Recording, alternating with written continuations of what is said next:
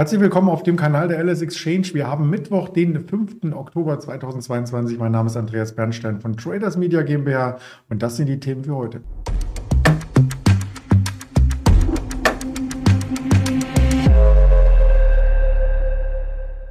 Zum Marktupdate spreche ich mit unserem Händler in Düsseldorf, mit dem Björn. Bevor ich ihn dazu hole, natürlich noch der Risikohinweis, denn all das, was wir hier von uns geben, ist reine Information, keine Anlageberatung, keine Handelsempfehlung. Ja, da sind wir auch schon vereint. Hallo Björn. Hallo Andreas. Ja, schön, dass wir über den DAX sprechen. Der macht ja heute so ein bisschen eine Berg- und Talfahrt. Gestern gab es nur eine Bergfahrt, am Montag auch. Das ist die Konsolidierung, wenn man das mal technisch ausdrücken möchte, oder? Kann man so sagen, ja. Eine kleine Ruhepause, eine Konsolidierung nach den äh, starken Kursgewinnen, die wir jetzt äh, seit Wochenanfang gesehen haben, die eigentlich keiner auf der Rechnung hatte. Wir waren zwar stark überverkauft im, äh, im Markt, aber dass wir uns dann so einig waren, dass wir so schnell wieder nach oben laufen, äh, damit haben sicherlich die wenigsten Börsianer gerechnet. Und das war ja dann wie an einer äh, Schnur gezogen. Äh, die 700, 800 Punkte, die wir gemacht haben. Und äh, da ist eigentlich mehr als gesund, wenn der Markt äh, mal einen Tag der Konsolidierung einlegt. Wir hoffen mal, dass es jetzt nicht nur äh, eine technische Reaktion war von zwei Tagen, dass wir jetzt uns wieder auf dem Weg äh, ins Tal machen. Ähm, aber wenn wir uns jetzt äh, über 12,4 halten, sage ich jetzt mal äh, aus, aus der Hüfte geschossen, äh, wäre ich schon sehr zufrieden in den nächsten Tagen. Das, das, sind auch die alten Jahrestiefs, die wir im März und im Juni hatten, die 12.400. Deswegen ist so wichtig, charttechnisch.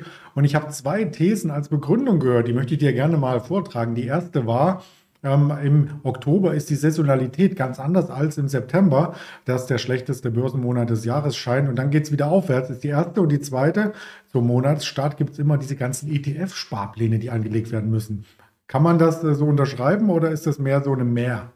Nö, könnte ich so überschreiben, äh, unterschreiben. Ähm, der September galt, galt ja auch, äh, oder wie du das schon sagst, historisch gesehen ist der September ein äh, schlechter Monat.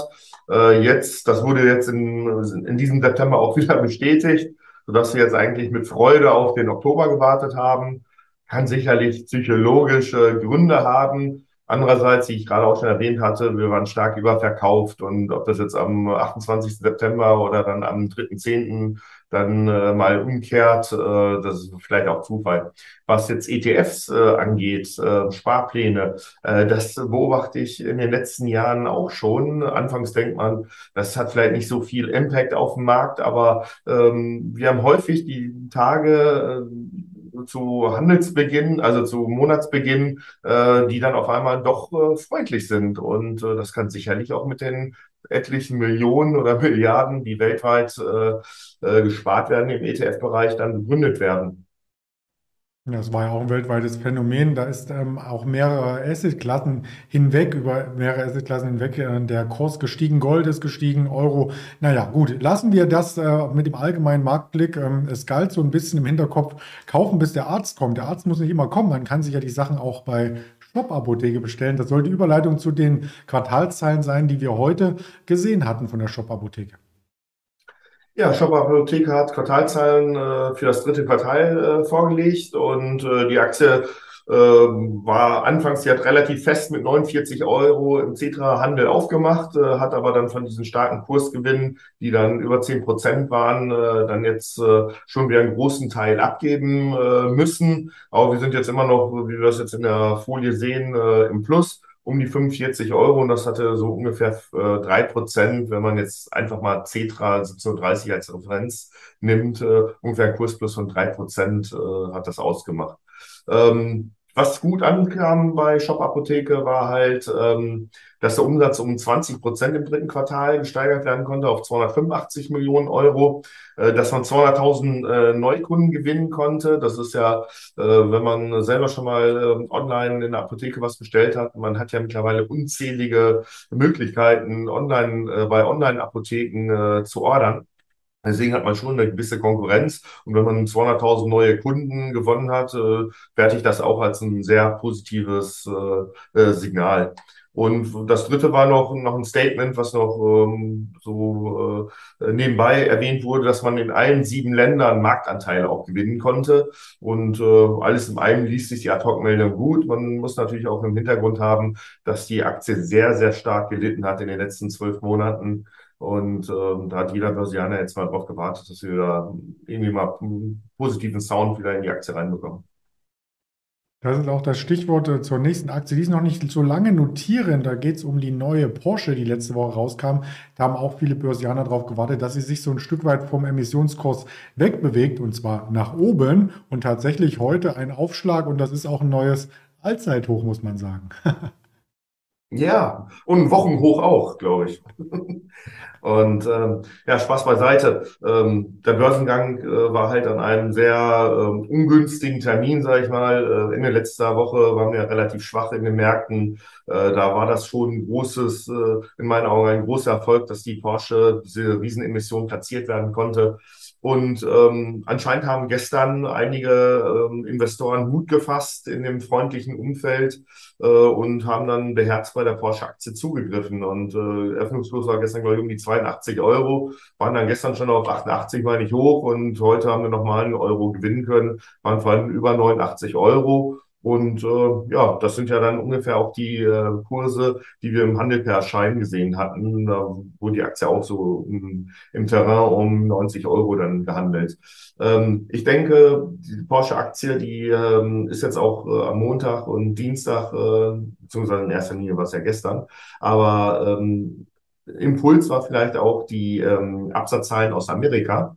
Und da war Porsche in der Lage, 8,5 Prozent äh, mehr Autos abzusetzen. Und äh, das ist ein positives Zeichen, äh, ein Zeichen gewesen, wenn man das auch vergleicht mit anderen Autoherstellern, die teilweise auch ähm, Minus zu verzeichnen hatten. Mhm. Und vor allem auch neue Modelle, die nachgeschoben werden. Der äh, beliebte Porsche 718 Boxster, der soll auch durch einen Vollelektromotor abgelöst werden. Allerdings erst 2025, aber hat man ja vielleicht noch Zeit, sich darauf zu freuen und dafür zu sparen. Ja, ist ja schon morgen, ne? 2025. Also die, äh, die zweieinhalb Jahre, die wir dann noch haben, ähm, das äh, vergeht ja auch im Flug. Und ähm, gerade auch Autoentwicklung, das sind ja ähm, Jahre zuvor, muss man ja planen und entwickeln. Und klar, die Bewegung, äh, die Branche ist in großer Bewegung und ich bin auch mal gespannt, wohin das führt, gerade auch was Strom angeht, die Infrastruktur, die Ladeinfrastruktur. Blackout wurde letztens auch schon mal äh, in, in den Mund genommen, was äh, durch die ganze, die ganzen Umstände, die wir jetzt äh, leider haben, kriegsbedingt. Äh, wir müssen schauen, wie das äh, weitergeht, wenn immer mehr E-Autos dann auf einmal auf dem Markt sind. Mhm. Das werden wir uns anschauen. Vielleicht im schlimmsten Fall bleiben wir einfach zu Hause. Und wenn du eine Wohnung von Vonovia hast, ähm, dann ähm, bist du auch relativ sicher. Man hatte ja hier Angst, ähm, dass es vielleicht, wenn es Energieengpässe gibt, dann gar nicht mehr geheizt wird oder dass, wenn geheizt wird und du dir die Heizkosten nicht mehr leisten kannst, aus der Wohnung rausfliegst. Aber die sind Teil der Sorgen, der wurde erst einmal ad acta gelegt. Ja, ich glaube im Kleingedruckten, ähm, ich hatte vorhin noch mal ein bisschen recherchiert und da gab es wohl auf irgendeiner Analystenkonferenz, gab es wohl so ein Handout und äh, da standen, glaube ich, auch drastische Maßnahmen drin, äh, was man machen könnte, was man wahrscheinlich nur in allerletzter, äh, nur als äh, letzte Möglichkeit machen würden, wahrscheinlich auch eher bei Mietnomaden als bei irgendwelchen ähm, bei den normalen Bürgern, bei Rentnern, äh, wo es jetzt vielleicht äh, gerade aufgrund der hohen ähm, Preise dann schwierig wird, dann die Nebenkosten zu bezahlen. Ich glaube, da hast du vollkommen recht. Da zeigt sich Vonovia sozial und sagt, äh, wir finden da eine Lösung. Aber Fakt ist auch, eine Lösung könnte natürlich auch aussehen, äh, dass das irgendwie gestreckt wird, dass man Raten über Ratenzahlung das abbezahlt. Fakt ist aber auch, Vonovia ähm, weist nochmal darauf hin, dass das kein Alleingang von Vonovia werden äh, kann, sondern dass man da schon die staatliche Unterstützung braucht und dass man da sicherlich auch Gespräche führen muss, äh, damit man weiß, worüber man sich unterhält und dass das nicht nur leere Luftblasen seitens der Politiker ist, sondern dass man was Handfestes hat, womit dann auch die Unternehmen dann auch planen können und natürlich dann auch die Mieter von Vonovia. Wir haben bei Vonovia, wir sehen den Chart. Ich weiß nicht, wolltest du noch eine Zwischenfrage stellen oder soll ich einfach weiter referieren? Nee, ich wollte den Chart schon mal kommentieren. Sieht für mich für ihn ja. Abwärtstrend aus. Ja, ja, ist, äh, Vonovia ist natürlich ein äh, großer Verlierer, auch der Zinswende, die wir momentan sehen. Man kann natürlich davon ausgehen, dass Vonovia, die aufgrund des Geschäftsmodells äh, mit hohen Verbindlichkeiten äh, arbeiten muss, äh, schon sehr ähm, wie soll ich sagen, äh, vorbildlich und äh, äh, geplant hat und äh, viele Verbindlichkeiten und Kredite auch langfristig ähm, ausgelegt hat. Aber wir haben jetzt noch einige andere äh, Sachen, die man berücksichtigen muss. Das ist nämlich ähm, gerade bei äh, Wohnungen ähm, ist es ja auch so, dass sie in den nächsten Jahren äh, CO2-neutral werden müssen. Und Vonovia hat sich dann auch verschrieben, dass man ein ähm, Netto-Null-Emissionsunternehmen werden möchte. Und das geht natürlich äh, nur, indem man sehr viel Geld investiert. Und da geht es dann natürlich um Dämmung und äh, da gibt es sicherlich noch andere Sachen, die man machen kann. Aber Dämmung ist sicherlich das Erste und das wird sicherlich auch richtig viel Geld kosten. Und äh, das wird dann wiederum den Free Cash Flow beeinflussen ähm, der immer äh, sehr wichtig ist bei äh, Immobilienaktien als Kennzahl. Und wenn man weniger Free Cash Flow hat, wird sicherlich dann auch Auswirkungen auf die Dividenden haben. Bisher waren ja die Aktionäre recht verwöhnt bei Immobilienfirmen. Vonovia hat, glaube ich, nicht ganz so viel gezahlt wie andere. Aber wenn dann die Dividenden vielleicht auch wieder ein bisschen äh, zurückgenommen werden, ist das halt, findet man wenig Punkte, warum man jetzt in dem schlechten Sentiment äh, auf äh, Immobilienaktien setzen muss. Aber wie gesagt, nach solchen starken Kursrückgängen ähm, manchmal gehört auch den Mutigen die Welt, aber äh, es gibt ja auch Sprüche, never catch a falling knife. Also muss jeder so die richtige Mischung dann für sich finden, ob man zu den Mutigen gehört und langfristig investiert oder man muss halt einen Plan haben, wie es, äh, wie man selber die Welt in zwei, drei Jahren sieht. Ne? Also von Prognosen her sollen die Dividenden ungefähr äh, so bleiben bei einem Euro 60 bis 1,80 Euro auch in den nächsten Jahren. Ob das gehalten werden kann, ist die große Frage. Da wäre es zumindest prozentual bei dem Kurs äh, ein Dividendensternchen. Auf jeden Fall. Also wenn Sie das halten könnten, würde ich sagen Chapeau. Und wenn es nicht nur einmalig ist, sondern mittelfristig, würde ich äh, richtig mal gut ziehen. Ja, schauen wir mal. Wir werden es erfahren und manchmal ist es so, dass äh, die Verlierer dann auch von gestern zu den Gewinnern von morgen gehören. Das haben wir bei der Infineon gesehen. Seit zwei Tagen steigt die Aktie sehr, sehr stark. Und auch da stellt sich die Frage, ist das nur eine Gegenbewegung oder ist das schon der sogenannte Turnaround? Naja, Turnaround ist ein bisschen schwierig in dem Umfeld. Ich glaube nicht, dass Infineon sich so dem allgemeinen äh, Trend erstmal im DAX äh, entziehen kann. Äh, bei Infineon äh, spielen natürlich wie wir gerade auch schon gesprochen hatten, dass die Kurse überverkauft waren. Ähm, auch noch die Rolle, dass ähm, Analysten sich positiv zu Infineon geäußert haben.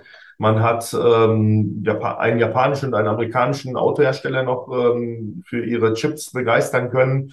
Und da gibt es noch einen ähm, besonderes, äh, besonderen Bereich bei Infineon.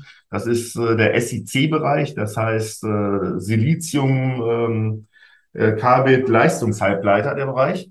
Und da reden wir gerade von Umsätzen ungefähr von ein paar hundert Millionen. Und das soll in den nächsten Jahren dann auch auf drei Milliarden dann äh, vervielfacht werden. Und da ist anscheinend äh, viel Fantasie und äh, das gefiel den Analysten heute. Und äh, damit wurde dann heute auch der äh, starke Kursgewinn begründet. Ja, ganz vorne beim DAX dabei, die Vonovia ganz hinten. Damit haben wir den DAX einge, Kreis, auch den DAX an sich gezeigt. Äh, lassen wir uns noch einmal die Termine kurz anzeigen. Wir hatten heute Morgen schon Exportdaten, Importdaten, die waren über den Erwartungen. Die Handelsbilanz ein bisschen drunter. Äh, der S&P Global PMI Gesamtindex unter den Erwartungen. Der kommt auch noch einmal für die USA. Also in Deutschland war er unter den Erwartungen, in der Eurozone auch. Und in den USA gibt es auch noch mal die Handelsbilanz und die Warenhandelsbilanz am Nachmittag sowie der, den Rohöl-Lagerbestand äh, zu vermelden. Damit haben wir ja eine rundum Informationssendung hier abgehalten. Ich bedanke mich bei dir, Björn, und äh, wünsche dir noch einen aufregenden Handel. Ja, den werden wir hoffentlich haben und äh, alles Gute dir. Danke, bis dann. Ciao. Tschüss.